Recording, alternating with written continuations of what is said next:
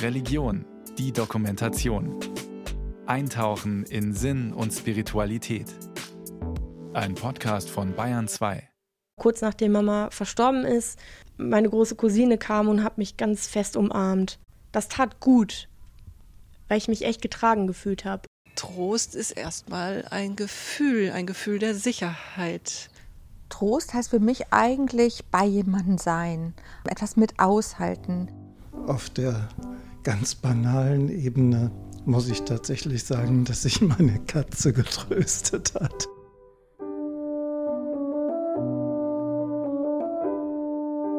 Mit einem Jahr das Kuscheltier fällt aus dem Kinderwagen.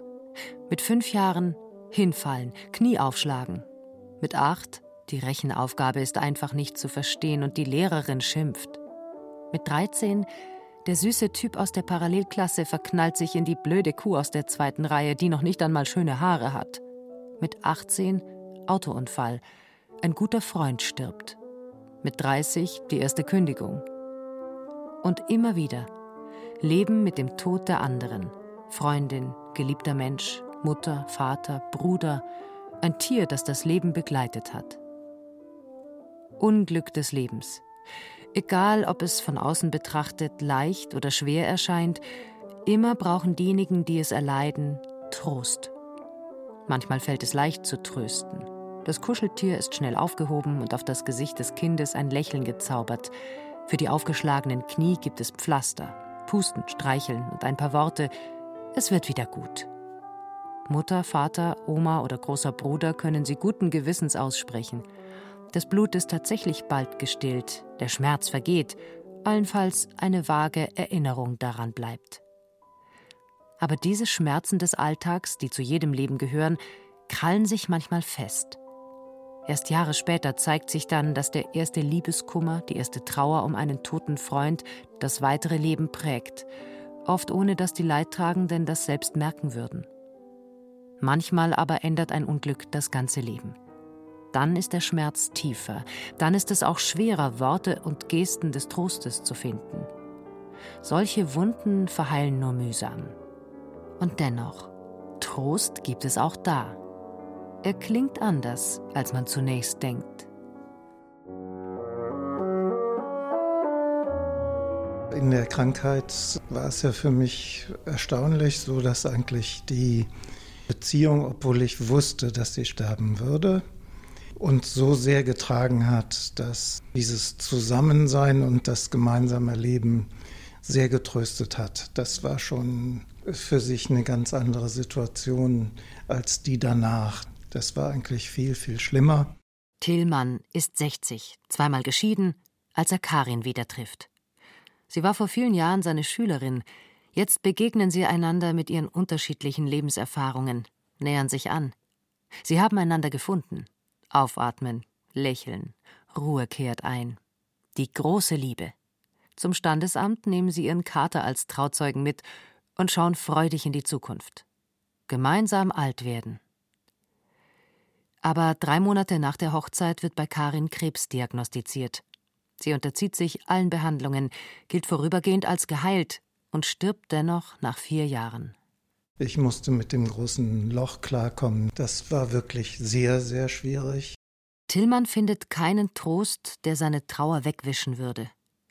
Immerhin lindert die Erinnerung an die gemeinsame Zeit, selbst an die schwerste Phase, den Schmerz ein wenig. Ein gewisser Trost war darin, das haben mir auch natürlich Freunde gesagt, dass wir diese wunderbare Beziehung leben konnten. Das ist ja nun etwas, was mir vorher nicht gegeben war und wo ich den Menschen gefunden habe, der tatsächlich so eine tiefe Verbindung mit mir eingehen konnte.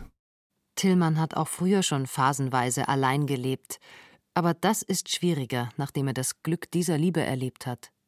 Er hadert manchmal mit seinem Schicksal, auch wenn er weiß, dass ihm das keine Erleichterung verschafft. An einen Gott, den er anklagen könnte, glaubt er nicht. Er hat sich dem Buddhismus zugewandt, seiner strengsten Form, dem Zen. Samtweicher Trost ist davon nicht zu erwarten, aber er lernt Schmerzen bewusst zu erleben und sie dann irgendwann hinter sich zu lassen. Das war schwierig und hilfreich zugleich. Äh, in der Zen-Meditation geht man ja in den Schmerz hinein und nimmt ihn wahr und drängt ihn nicht weg. Das waren natürlich auch sehr oft Momente, die schwer auszuhalten waren und trotzdem eine hohe, hohe Präsenz hatten. Das heißt, in diesen Momenten habe ich mich sicher mehr gespürt als in anderen und tue das ja heute auch immer noch. Das Thema ist ja auch nicht erledigt. Trotzdem ist das ein großer Schonraum, in dem alles sein darf, in dem ich äh, auch für mich Sachen sagen oder spüren konnte, mit denen ich meine Freunde nicht immer belasten kann, wo ich natürlich auch oft mir Mühe gebe, das normale Leben mit normalen Menschen zu leben und nicht nur der Leidende zu sein und als der gesehen zu werden. Er schreibt ein Gedicht. Geh auf die Einsamkeit zu, wie auf eine lang erwartete Reise.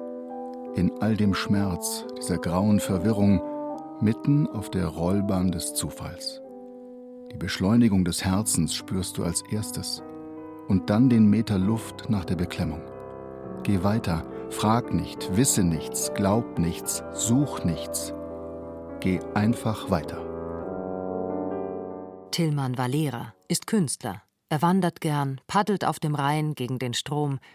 Er gilt in seinem Freundeskreis als starker Mensch. Diese Stärke erweist sich jetzt, da er Zuspruch und Trost braucht, als Falle gar nicht geholfen hat, wenn Freunde sagten, du bist doch stark, ist doch kein Problem. Wenn einer damit klarkommt, dann bist du das. Und das war nicht hilfreich, weil da wurde mit einer Behauptung über was weggefegt, wo ich tiefen, tiefen Schmerz und auch viel äh, Einsamkeit spüren musste. Und das ist etwas, was eher nochmal mehr schmerzt, weil jemand ja nicht wahrhaben will, dass ich gerade in einer tiefen Krise bin. Einfühlsamer, so deutet er es jedenfalls, ist er ein Tier. Tillmann macht eine Erfahrung, die viele Menschen aus Momenten der Trauer kennen. Auf der ganz banalen Ebene muss ich tatsächlich sagen, dass sich meine Katze getröstet hat. Also diese Vorstellung, dass da ein lebendiges Wesen ist und während ich allein lebte und diesen schmerzlichen Weg gehen musste, dann hat die so Nähe gesucht. Wenn ich vielleicht gerade in schwierigen Gedanken versunken war, ist sie gekommen und hat wirklich ihren Kopf in meine Hand gelegt und wollte jetzt diesen Kontakt so deutlich sich holen, dass ich auch einfach wahrnehmen konnte, dass da jemand ist, der ganz viel Nähe möchte und äh, die Beziehung äh, weiterträgt. Noch wichtiger aber ist der Zuspruch eines Kindes.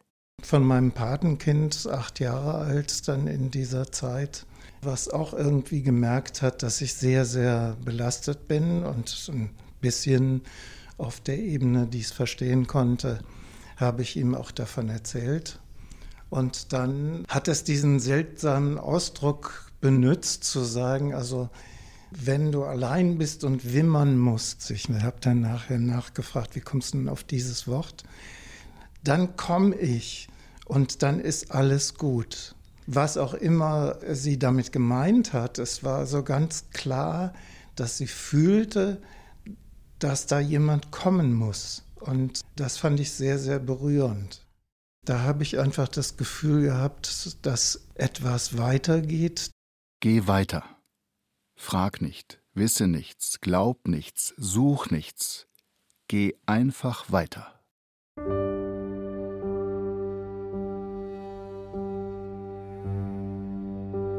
Trost heißt für mich eigentlich bei jemandem sein, etwas mit aushalten. Heike Schneidereit-Maut ist Krankenhausseelsorgerin in Düsseldorf. Mittlerweile berät sie alle Pfarrerinnen und Pfarrer der Stadt in Fragen der Seelsorge. Nach vielen Jahren mit Patientinnen und Patienten, mit Eltern, Söhnen, Töchtern oder Schwestern und Brüdern von Kranken hat sie vor allem gelernt, Trost braucht Geduld. Also wirklich auszuhalten, dass Dinge manchmal einfach schlimm sind, dass sie unerträglich sind, dass Schmerz unaushaltbar erscheint und tatsächlich nicht zu schnell auf Hoffnungsaspekte zu gehen. Wird schon wieder. Das haben andere auch überstanden. Das überstehst du auch. Anderen geht's doch viel schlechter als dir. Ich habe ein gutes Gefühl. Ganz lange hatte ich auch die Sorge, finde ich die richtigen Worte. Aber es heißt ja in der Bibel nicht, ihr habt mich besucht und habt dann tolle Gespräche mit mir geführt, sondern ihr habt mich besucht und das reicht. Da zu sein, ist das Aushalten ist wirklich das Allerwichtigste. Und ganz oft glauben Menschen, sie müssten etwas Sinnvolles sagen.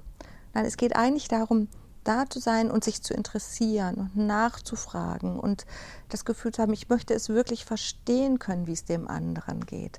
Also es geht eher um das Fragen und viel weniger um das Antworten. Im Krankenhaus hält Heike Schneiderreit-Maut meist noch einmal inne, wenn sie schon die Hand auf die Klinke zu einem Krankenzimmer gelegt hat. Sie zentriert sich, verbindet sich mit ihrer langjährigen Erfahrung und ihrer Intuition. Sie möchte unterstützen, mit Worten oder im Schweigen. Aber ob es ihr auch beim bevorstehenden Besuch gelingt, wissen kann sie es nicht. Ich hätte so gerne eine gute Wendung geschaffen und ich wusste, ich habe jetzt nur eine Stunde Zeit und sie erzählte und es war eine Katastrophe nach der anderen und es hat mich sehr berührt. Und dann war es kurz davor, dass ich gehen musste, weil ich einen Nachfolgetermin hatte und dachte, jetzt muss ich diese unverrichteter Dinge gehen. Und in Minute 58 dieses Gespräches sagte die Patientin auf einmal, ach, wenn ich es mir recht überlege, es gibt auch ganz viele gute Dinge in meinem Leben. Und das hat mich unglaublich berührt, dass ich dieser Versuchung widerstanden habe, ihr vorher noch zu sagen, dass es gute Dinge gibt, sondern sie hat es ganz alleine entwickelt. Und das war auch für mich total tröstlich, dass ich gar nichts tun muss, sondern im Dasein ganz viel passiert. Wenn man nur sagt, ich weiß jetzt gar nicht, was ich dazu sagen soll, das wäre wunderbar. Das reicht völlig. Man muss keine großen Worte finden. Also es ist mir immer wichtig, das möglichst auf Augenhöhe zu halten. Zum Beispiel so Sätze zu sagen wie, wie schaffst du das? Wie hältst du das aus? Bernadette Rüggeberg und ihr Mann haben erlebt, was besonders schwer zu ertragen ist. Tobias, ihr Sohn, starb mit 30 Jahren bei einem Unfall. Auch wenn sie inzwischen gelernt haben, mit dem Verlust zu leben, sehnen sie sich nach ihm, nach einer Umarmung, einem Gespräch, nach seinem Gesicht, seiner Hand. Wie würde die sich heute, da er älter wäre, anfühlen? Wie sähe er aus? Bernadette Rüggeberg erwartet nicht unbedingt Trost von anderen Menschen. Wenn sie aber schon ins Gespräch kommen, wenn sie ihre Erfahrungen mitteilt, dann sollen die anderen nicht ausweichen, wie viele, die ein schweres Leid erfahren haben, kennt Bernadette Rüggeberg die Situation, dass selbst langjährige Freundinnen, Freunde das Thema meiden, über alles reden, nur nicht über Tobias und seinen Tod. Also überhaupt nicht hilfreich war, wenn mich Menschen gefragt haben, wie geht's dir? Und ich dann den Mut gefasst habe, doch nur ganz kurz etwas zu sagen. Und dann kam die Stille. Dann kam gar nichts mehr. Also ich habe kaum erlebt, dass Menschen was Falsches gesagt haben. Aber meine wertvollen Gefühle ins Nichts fallen zu sehen, das hat mich gekränkt, das hat mich sehr einsam gemacht. Noch einsamer, als ich ohnehin war. Ich muss sagen, die Menschen müssen sich auch vorbereiten auf Menschen, die damit zu tun haben. Und ich kann sie nicht so alle in Schutz nehmen. Der Tod gehört nun mal zu unserem Leben und der ist nicht so was Exotisches, dass man nicht üben könnte, auch damit umzugehen. Zumal es große Texte darüber gibt, Gedichte, Romane. Zu jeder Zeit haben Menschen ihre Erfahrungen mit Leid und Trost in Worte gefasst. Menschheitsweisheit. Krankenhausseelsorgerin Heike Schneidereit-Maut vertraut sich, nicht erstaunlich für eine Pfarrerin, Texten der Bibel an. Da spürt sie, dass sie mit ihrem Schmerz nicht allein ist. Leid kann Menschen über die Zeiten hinweg verbinden mehr vielleicht sogar als Freude. Nehmen wir den 23. Psalm, den doch fast alle Menschen kennen, selbst wenn sie weit weg sind von Kirche. Und ob ich schon wanderte im finsteren Tal, fürchte ich kein Unglück. Denn du bist bei mir. Dein Stecken und Stab trösten mich. Was für ein schöner Text, wo beides drin ist. Dieses dunkle Tal, die Verzweiflung, die Angst und die Bewegung, der Fortschritt. Man bleibt nicht stehen, sondern es passiert immer etwas Neues. Und wir wissen nicht, wie lange das dunkle Tal ist. Das ist wie mit dem Tunnel, von dem wir nicht wissen, wann das Licht kommt. Aber am Ende kommt ein Licht. Und manchmal ist es schwer aushaltbar, dass die Tunnel so lang sind, dass das finstere Tal scheinbar gar nicht endet. Aber in dieser Bewegung passiert eben auch etwas. Und an die Kraft der Veränderung, des ewigen Wandels glaubt die Seelsorgerin, glaubt an ein von Gott gegebenes Licht. Leid bleibe nicht die letzte Erfahrung, weder jedes Einzelnen noch der Menschheit. Wenn sie Leid mit anderen trägt, wenn sie an einem Sterbebett sitzt, dann im Glauben, dass es auf der anderen Seite der Grenze weitergeht. Heike Schneidereit-Maut erzählt. Wenn ich auf der Palliativstation bin, begleite ich die Menschen ja in der Hoffnung, dass mit dem Tod nicht alles aus ist, sondern dass es in einer wie auch immer gearteten Form weitergeht. Das ist die Haltung, in der ich Menschen begegne, egal ob sie das selber für sich glauben oder nicht. Und das gibt mir die Kraft, auch das Sterben auszuhalten. Hätte ich diese Hoffnung nicht, dass es ein Leben nach dem Tod gibt, könnte ich diese Arbeit tatsächlich nicht machen das finde ich ganz erstaunlich, wenn Menschen Sterbende begleiten können, die diese Hoffnung nicht haben. Das finde ich auch sehr bewundernswert. Ich selber könnte es nicht. Ich brauche diese Hoffnung. Von Mama und von Papa, ich habe ein echtes Gottvertrauen mitbekommen. Schon immer. Und manchmal habe ich auch gedacht, wir sind so eigentlich kleine Glückspilze gewesen. Viele Jahre lang, auch nicht immer. Aber trotzdem haben wir, glaube ich, nie unser Gottvertrauen und unseren Optimismus verloren. Sarah aus Dortmund lässt sich auch jetzt von diesem Gottvertrauen tragen. Wenige Wochen nach dem Tod ihrer Mutter und nur ein Jahr nach dem Tod ihres Vaters. Die 42-jährige Tontechnikerin ist engagiert in der Kirche. Mit ihrem Gott spricht sie, geübt, vertraut. Neu sind nur Ort und Zeit. Morgens steht sie am Grab ihrer Eltern, Neben ihr die Dackeldame ihrer Mutter, die jetzt bei ihr lebt. Und das ist halt auch so, wo ich gesagt habe, okay, ich kann den Plan nicht verstehen, es ist dein Plan. Wenn meine Eltern jetzt beide bei dir sein sollen, dann ist es so. Aber ich glaube auch, dass die aufpassen und du hast auch einen Plan für mich und der wird nicht schlecht sein. Und wahrscheinlich habe ich hier auch schon mal gestanden, habe gesagt, okay, du scheinst zu meinen, ich bin stark. Dann bin ich das wohl. Wenn du das sagst, du bist der Boss, Du wirst es wissen. Und ich, ich kann dann nicht dran zweifeln, weil ich habe das Vertrauen. Und sie nimmt Begegnungen, Gesten, alles, was sie unterstützt, als Gottes tatkräftige Hilfe wahr. Kurz nachdem Mama verstorben ist, meine große Cousine kam und hat mich ganz fest umarmt. Das tat gut. Dann merke ich halt, das ist Gott. Das sind Kleinigkeiten. Dass echt der behandelnde Arzt ein Bekannter von unserem Pfarrer war im Krankenhaus wo meine Mama gestorben ist. Das ist irgendwie ein Zeichen, das finde ich schön. Das fand ich beruhigend, wo ich mir dachte, okay, das ist ein guter. So vertraut Sarah darauf, dass sie aufgefangen wird nach dem Tod ihrer beiden Eltern, mit denen sie eine alltäglich nahe, herzliche Beziehung verband.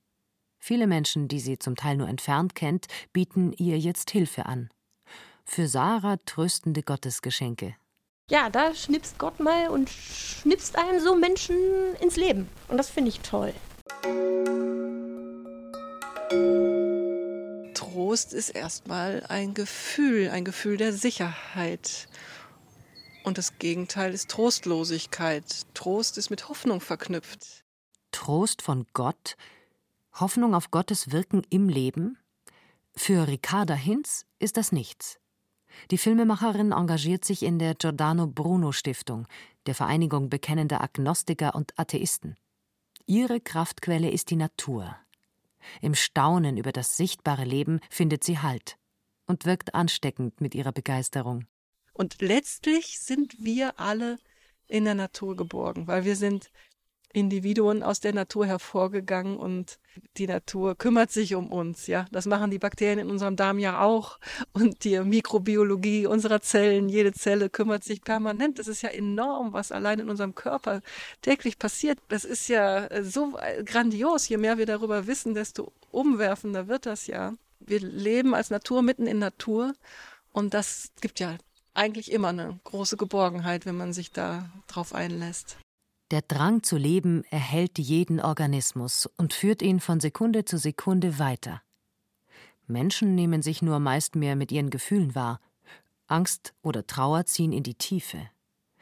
Wenn diese nicht übermächtig werden, was natürlich geschehen kann, halten die biologischen Abläufe seelische Störungen aus und arbeiten einfach weiter. In jeder Zelle, milliardenfach, in jeder Sekunde.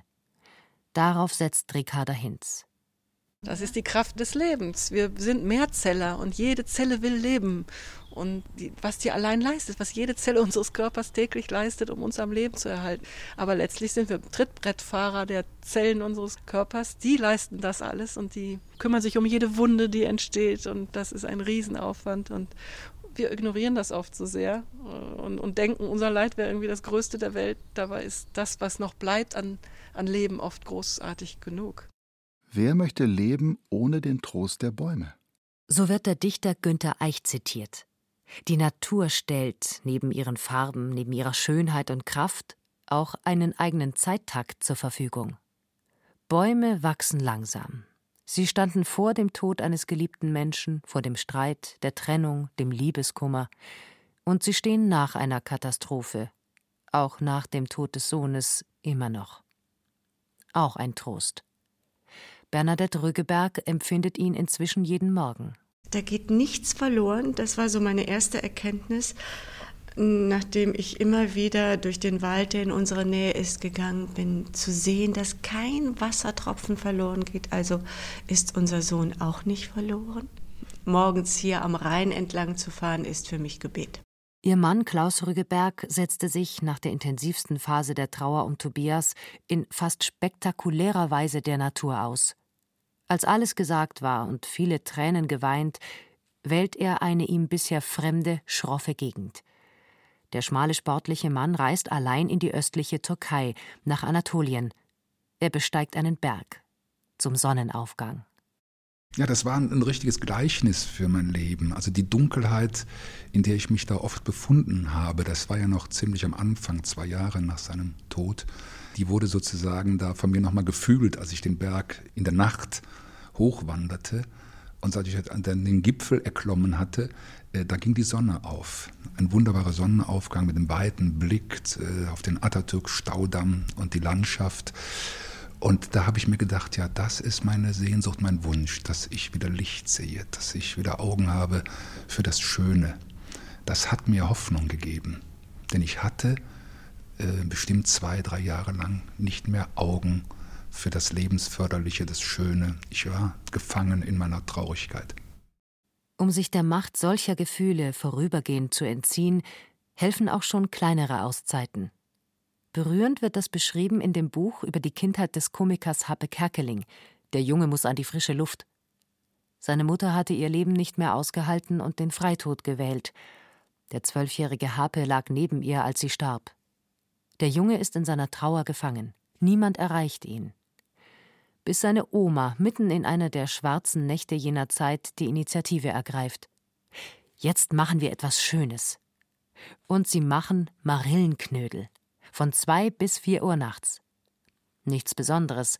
Und doch eine Insel der Freude in der Trauer, der Aktivität in der Lähmung. Auch Tillmann hat sich solche Inseln gesucht. Das ist ähm, ein Teil von Trost, den ich aber für, ganz für mich realisieren konnte. Also in den Paddelverein gehen und wirklich nur übers Paddeln auf dem Rhein zu sprechen und über nichts anderes. Keine Fragen gestellt zu kriegen, keine Erklärungen abgeben zu müssen.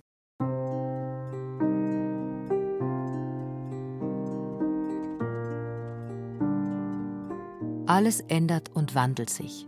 Nicht einmal der Schmerz bleibt, was er einmal war. Nur das Weiß, das glaubt man nicht im finsteren Tal. Deshalb müssen es diejenigen, die trösten wollen, doppelt glauben. Trost ist nun mal nichts, was man bestellen kann. Die Seelsorgerin Heike Schneidereit-Maut das klingt so einfach, es auszuhalten, aber es ist tatsächlich eine der schwersten Dinge. Also wirklich das Leid auszuhalten und mit den Menschen in die Tiefsten zu gehen, in, in der Gewissheit, es wird eine Wendung geben. Das heißt, das muss ich ja glauben in dem Augenblick, dass aus dieser schrecklichen Situation auch wieder etwas Gutes entstehen kann oder Hoffnung entstehen kann und dass es nochmal wieder bergauf geht.